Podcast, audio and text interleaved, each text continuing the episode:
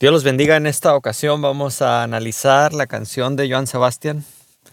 Eh, esta canción titulada Venderé la marranita. El título de la canción es un tanto gracioso, ¿verdad? Vamos a hablar un poco más acerca de esta canción.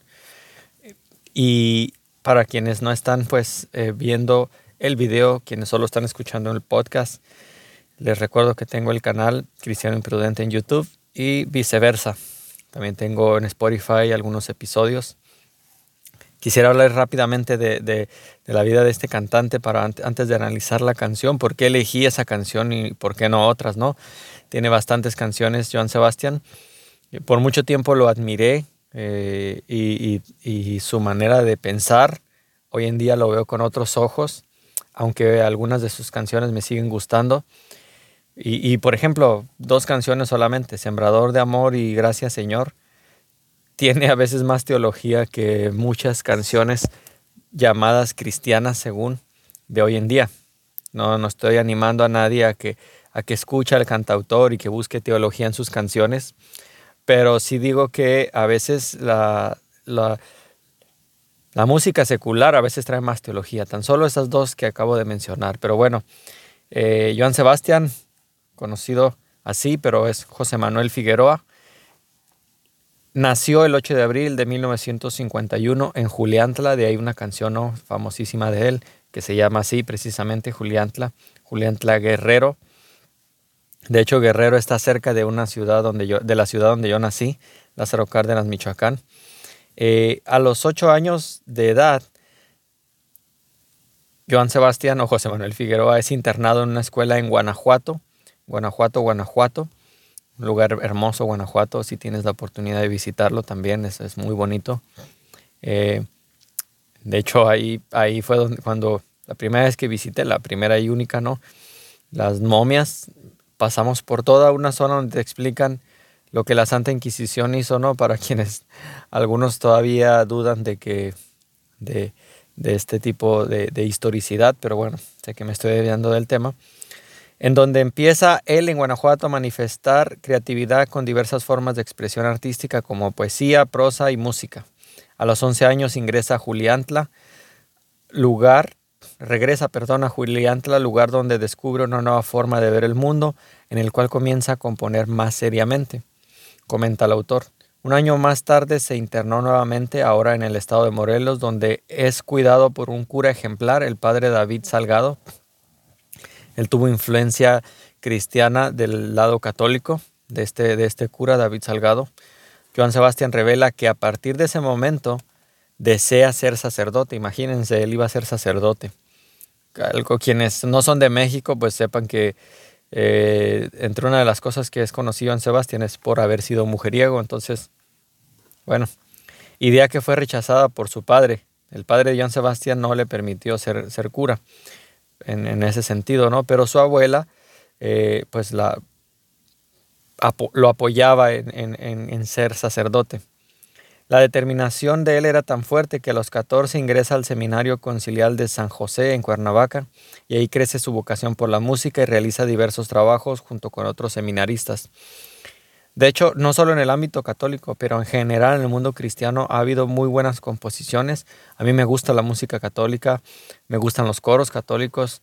En general el worship, lo que se le conoce, ¿no? La música de adoración, a mí me gusta. Y lo que se hace para Dios siempre se trata de cuidar y hacerlo de una manera ordenada y de una manera que exalte a Dios, de una manera ah, sublime, vaya. Entonces, eh, de verdad, hay curas católicos, eh, personas que cantan muy bonito, también del lado cristiano, del lado eh, protestante. Entonces, dice que ahí crece su vocación y realiza diversos trabajos junto con otros seminaristas, incluso compone una misa que a su vez le ayuda a comprender que su verdadero camino es la música y no el sacerdocio. A los 17 años abandona el seminario para dedicarse en cuerpo y alma a la música. Eh, su nombre artístico nace de la referencia de los llanos de San Sebastián, donde trabajó de niño. Inicialmente decide llamarse Juan Sebastián, pero después lo cambia a Joan Sebastián por la numerología esta que debía mantenerse. Algunos de sus éxitos, Juliantla, 25 Rosas, Maracas, eh, Mariposas, bueno, tiene bastantes. Como cantante realizó más de 50 álbumes y como compositor cuenta con más de 750 temas grabados por intérpretes como Vicente Fernández, Antonio, Pepe Aguilar, Lucero, Alberto Vázquez, Beatriz Adriana, Lisa López, Los Freddys, el grupo Samurai, la banda Machos, eh, la banda Caña Verde. La, bueno, es una lista muy larga, Rocío Durcas, Durcal, perdón, Diego Verdaguer, Graciela Beltrán, entre muchos otros. No termino aquí de leerlos. Y además, el cantante y compositor, conocido como el rey del jaripeo, el rayo del sur, el huracán del sur, perdón, el poeta del pueblo. También trabajó como arreglista, productor y, actor de novelas, entre otros artistas. Produjo exitosamente para Vicente Fernández y Diego Verdaguer. De hecho, es una maravilla haberlo visto en Cuestre. En cuando, yo, cuando yo no era cristiano, mi, mi padre me llevó a verlo en dos ocasiones. En una de ellas, en un jaripeo donde es, algo muy, muy suave, muy interesante haberlo visto montar a caballo y, pues el show encuestre que él manejaba. En el 2009 la Sociedad de Autores y Compositores de México lo reconoció sus 25 años de trayectoria como compositor. Además le entregó la presea de éxito CACM por el tema Para Siempre. Eh, bueno, y fue conocido de manera internacional. Después de haber dado esta breve introducción, quiero hablarles de esta canción, por qué la elegí. Una canción, así se llama Venderé la marranita, eh, de Joan Sebastián, que es una canción un poco de, pueblo. Es una canción que su música es, es, muy, muy tradicional, tradicional mexicana. Eh, y a mí me recuerda muchas cosas, a mí me trae a, mi mente eh, muchas cosas que, que viví en mi niñez, que vi, y no es mi intención aquí en este defender o criticar, por ejemplo, las procesiones, que esta canción habla de, un tema que va enfocado a eso, pero no es mi intención ahorita criticar bíblicamente las procesiones, sino la sociedad en la que vivimos. Venderé la marranita, inicia con la primera estrofa y dice, dice aquí la tengo anotada, venderé la marranita a ver cuánto pesa. Pasado mañana chata, la fiesta empieza. O sea, el, padre de familia que está preocupado por su familia, o que debería estar preocupado, dice que va a vender la marranita. ¿Por qué tiene que venderla? Porque ya no tiene recursos. Que para que un hombre de campo tenga que vender sus animales generalmente es porque no tiene otra manera. Eh, su manera de subsistir es de, de, de, de unos marranos o de unas vacas o de gallinas o de etcétera. Pero la va a vender y va a ver a ver cuánto pesa porque pasado mañana la fiesta empieza. ¿Cuál fiesta? Vamos a ver qué fiesta. Y dice, pero tú, mi amor, serás, si serás la luminaria que resplandezca en la fiesta de la Candelaria. Y ahí es donde, donde hablamos de esta fiesta, una fiesta patronal. Si lo pudiera llamar así, me corrige algún católico, si, si la fiesta de la Candelaria no se le llama, no es una fiesta patronal, porque no es un patrón, no sé. Eh, pero bueno, él quiere, a pesar de, esa humildad en la que vive la gente de campo, en el caso de John Sebastián, que su vida fue dura, como la de muchos mexicanos, él está preocupado por su esposa porque es una reunión eh, donde vas a ver a otras gentes, donde en el pueblo todos se conocían. Entonces él quiere vender su marranita para ver cuánto pesa y cuánto le van a dar de dinero porque, porque ya se acerca esta fiesta importante para ellos, la fiesta de la Candelaria. Venderé la marranita, continúa la estrofa, a ver si me alcanza. A ver si me alcanza y de pasadita pido chicharrón de panza. Eh, entonces, él, insiste en que la va a vender, sí o sí. Y va a ver si le alcanza. Y como lujo de, de esto que va a vender, un lujo es que a ver si les alcanza, va a pedir chicharrón de panza. Eh, pues obviamente es una rima, pero deja ver mucho porque el chicharrón de panza para alguien de ahorita es como pues vas a la tienda vas o vas a la, a la esquina donde, donde venden carnitas aquí en México y pues no, no es la gran cosa. No es un lujo. Pero en verdad nos hace falta nos hace falta ver más allá de nuestras narices y esto, aunque este video no es netamente cristiano el que lo, pretendo hacer, sí quisiera hablar a los cristianos que a veces Pablo decía que él sabe vivir en todo, con, digamos, con, en pobreza, en la riqueza, en la abundancia, en todo, porque todo lo podemos en Cristo que nos fortalece. Y lo digo para mí, a veces olvidamos lo afortunados que somos de tener, llevar un, bocado a la mesa. Cuando hay gente que ve como, como lujo comer chicharrón de panza, en el caso del, del de este hombre que, que va a vender su marranita, va a vender algo preciado para él, que son sus animales. ¿Y por qué la tiene que vender? Porque no le alcanza el dinero. Ahora alguien diría, pero pues sí, para, para una fiesta patronal. Recordemos que en ese tiempo, eh, en algunos lugares aún a la fecha, es lo único que la gente tiene como manera de socializar, de, de, llegar y, y, ver a otros a ver cómo se vistieron, pudiéramos darle hasta un sentido negativo. La realidad era esa que en los pueblos así se hacía. Era ir a la fiesta patronal, ir con tus mejores ropas y, y pues este hombre tiene que venderla a ver si le alcanza. Chance y no, a lo mejor no me alcanza, pero si me alcanza, compraré eso, chicharrón de panza. Eh, yo recuerdo cuando era, era, iba en la secundaria, eh, fue un periodo muy difícil para, mi familia. Mi madre se partía el lomo, como decimos en México. Dos trabajos, este, eh, a veces nos preguntábamos qué vamos a comer mañana. Eh, una situación difícil, difícil. Me tocó incluso alguna vez ir a la zona donde vivíamos, había árboles, incluso hasta, hasta cocinar con leña de, cortada. O sea, algo, algo difícil.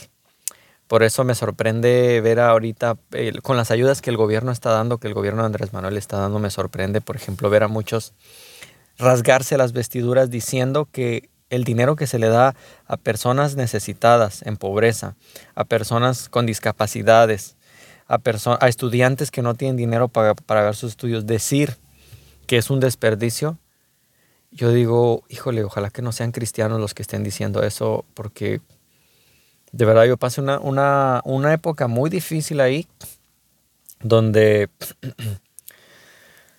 donde trabajé un, familiar, si lo pudiera decir así, porque no éramos no teníamos lazos de sangre, pero alguien a quien yo llamaba mi tío Toño, este, que amé, amé bastante y que ruego al Señor que en sus últimos días de vida haya aceptado a Jesús porque es una persona que fue muy bondadosa con la mayoría de las personas, con, por, yo, por no decir con todos, yo no conozco a todos, pero a resumidas cuentas a mí me ayudó bastante, él, tenía su negocio y los sábados yo me iba a trabajar y trabajar es decir mucho porque en realidad pues hacía mandados ahí, no salía cansado y para aquel tiempo que yo creo que van unos 20, sí fácil unos 20 años, unos 20 años atrás, por ese sábado de trabajo, él me daba 100 pesos. Para aquel tiempo 100 pesos era algo, no, no súper mucho dinero, pero eh, yo regresaba muy feliz a mi casa pensando que en poco, aunque sea con eso, ayudaba un poco a mi madre que, que, ah, que de muchas, muchas maneras trataba de que comiéramos todos los días. Y ese día yo me identifico con esta estrofa de la canción porque ese día nos dábamos el lujo de comer no chicharrón de panza, sino pollo asado.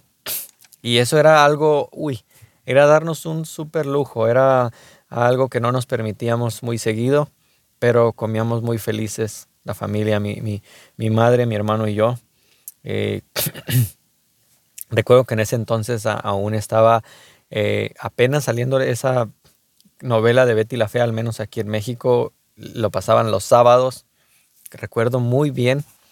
Yo regresaba en el transporte público muy feliz con mis 100 pesotes, que ese mismo día se acababan, pero, pero que nos permitía darnos ese, ese, ese lujo de comer ese día pollo asado, no chicharrón de panza, pero, pero me pongo en la mente del, del autor que a veces somos muy malagradecidos, en especial en este, en este tiempo. Yo trato de enseñarles a mis hijos que en todo den gracias porque, porque de verdad pasar necesidad, dice eh, Salomón, de nada me has privado, no, no recuerdo el pasaje, pero ni siquiera de la pobreza ni de la necesidad. Salomón era rey, pero digo, el Señor no nos quiere privar de nada, a veces es bueno un poco de frío, un poco de hambre, hacen consciente al ser humano de la necesidad de otros y de la de lo desperdiciado que a veces somos, ¿no? Entonces, este hombre de campo va a vender su marranita. Me, recuerda, como ya mencionaba, el clasismo que hoy vivimos en México, el clasismo donde muchos no entienden que, para muchos es, es un lujo comer pollo, para muchos es un lujo comer frijoles. Vaya, para muchos es un lujo comer. Mm.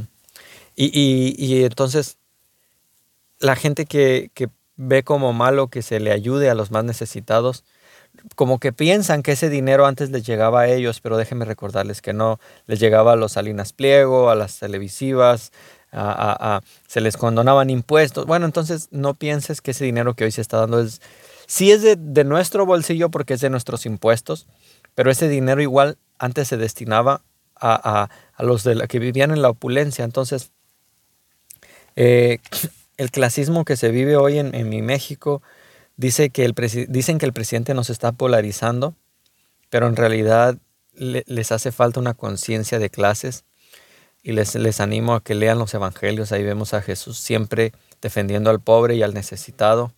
Hay varios pasajes donde dice que tú no escuchaste el clamor del pobre, pero su clamor ha llegado a mí.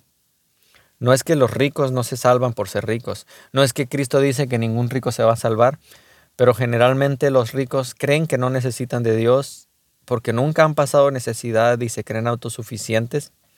Y en general un pobre clama, clama todo el tiempo y está receptivo al Evangelio en general. No digo que no haya pobres, eh, pues amantes del dinero. No digo que no haya pobres mezquinos, como tampoco digo que haya ricos conscientes y ricos eh, personas ricos que viven la opulencia, que son conscientes de, clase, de la clase y que ayudan al necesitado. Tampoco estoy diciendo eso, pero entonces, en esos lugares apartados como los que vi en Sebastián, donde, donde solamente llega la Coca-Cola, ¿no? Porque allá puede no haber hospitales, puede no haber escuelas, pero siempre va a subir un carro de Coca-Cola, ¿no? Y ahí es otro tema alimenticio y del azúcar y de, y de cómo nos están envenenando.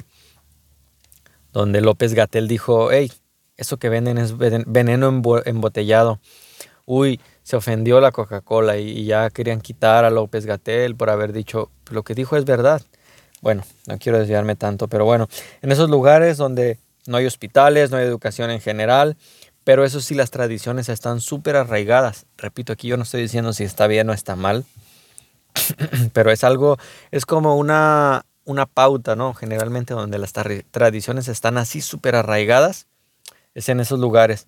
Aquí, por ejemplo, Tijuana es una ciudad, no es tan común que, una tradición logre mover tanto, y además que es, una ciudad, ¿no? Estoy hablando de pueblos pequeños donde todo el pueblo va.